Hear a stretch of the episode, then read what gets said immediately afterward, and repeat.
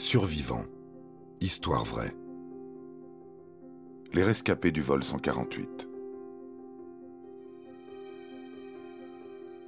Le 20 janvier 1992, à 17h39, un avion de la compagnie Air Inter décolle de l'aéroport de Saint-Étienne pour un vol court en direction de l'aéroport de Strasbourg.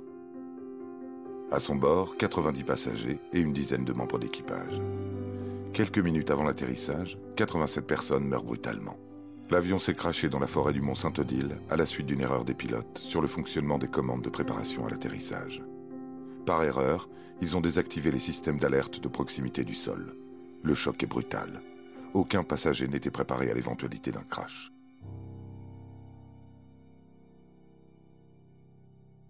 Deux heures avant l'accident, Claude, Pierre, Romain, Nicolas et d'autres futurs rescapés embarquent dans un Airbus A320. Ils confient leur vie au commandant de bord, Christian Ecquet, et à son copilote, Joël Chérubin.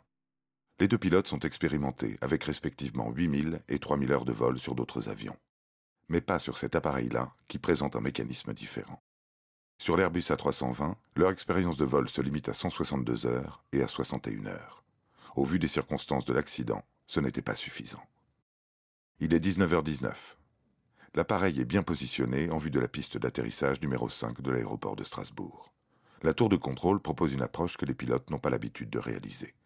La visibilité n'est pas optimale. Il fait nuit et le ciel est chargé de nuages. Le commandant Eke ignore pourquoi ils ne peuvent pas faire un atterrissage direct. En réalité, ce n'est pas possible, puisque le tarmac est surchargé d'avions qui attendent leur autorisation de décollage. En effectuant une approche de type VOR-DME, autrement dit un demi-tour, ils peuvent laisser le temps aux autres avions de réaliser leur manœuvre. Les deux pilotes ne sont pas sûrs d'eux, mais obéissent à la tour de contrôle. De toute façon, ils n'ont pas vraiment le choix. Les pilotes expriment leur mécontentement. Cette procédure va leur faire perdre un temps précieux. Ils essayent de négocier une nouvelle procédure. La tour de contrôle leur propose alors de les guider en leur indiquant les bons moments pour virer et les bons caps. L'avion est obligé de réaliser un virage plus serré que prévu. Tout en réalisant leur manœuvre, les pilotes ne se sont pas rendus compte qu'ils n'ont pas entré le bon axe sur le pilote automatique. Cette erreur fatale les place sur une mauvaise trajectoire et les conduit tout droit vers la mort. Ce qu'ils pensent être le point de descente vers la piste d'atterrissage est en réalité le mont Saint-Odile. À 19h20 et 33 secondes, l'avion percute le flanc de la montagne à plus de 345 km/h à une altitude de 800 mètres. Les passagers et les membres d'équipage placés à l'avant de l'appareil ne voient rien arriver. Quant aux neuf rescapés situés à l'arrière, des heures d'angoisse et de souffrance les attendent. Il est 21h35. Cela fait plus de deux heures que les habitants de la région ont entendu la terrible explosion. Même de nuit, on peut apercevoir l'épaisse fumée noire s'élever du mont Saint-Odile. On pourrait presque sentir l'odeur du kérosène. Le centre de coordination de sauvetage de Strasbourg recherche toujours l'appareil. En réalité, pompiers et gendarmes fouillent la mauvaise zone. Quelques civils, dont un journaliste des dernières nouvelles d'Alsace, engagent volontairement les recherches. Connaissant bien les lieux, ils parviennent avant tout le monde sur les lieux du crash. Sur place, ils découvrent l'horreur.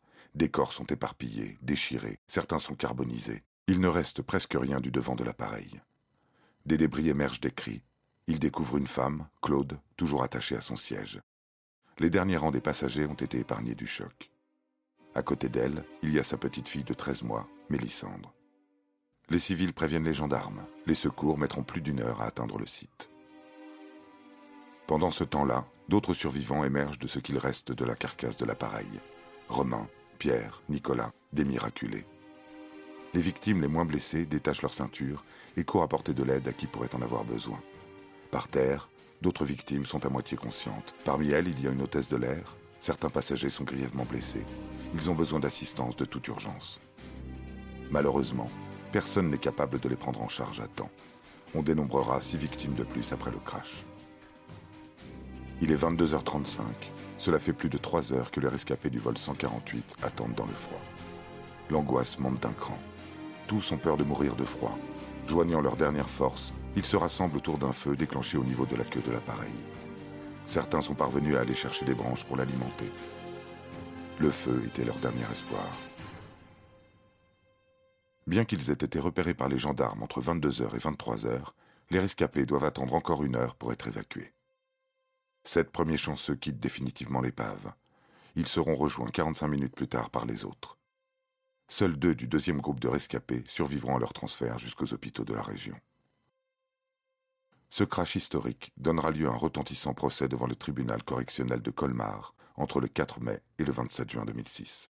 Le fabricant Airbus est déclaré responsable et la justice concède aux familles des victimes une compensation financière comprise entre 10 000 et 50 000 euros. Rares sont ceux qui ont survécu à un crash dans toute l'histoire de l'aviation. Les rescapés du vol 148 peuvent aujourd'hui témoigner de leur calvaire. Leur cas confirme la théorie, voulant que l'on ait plus de chances de survivre en étant placé à l'arrière de l'appareil.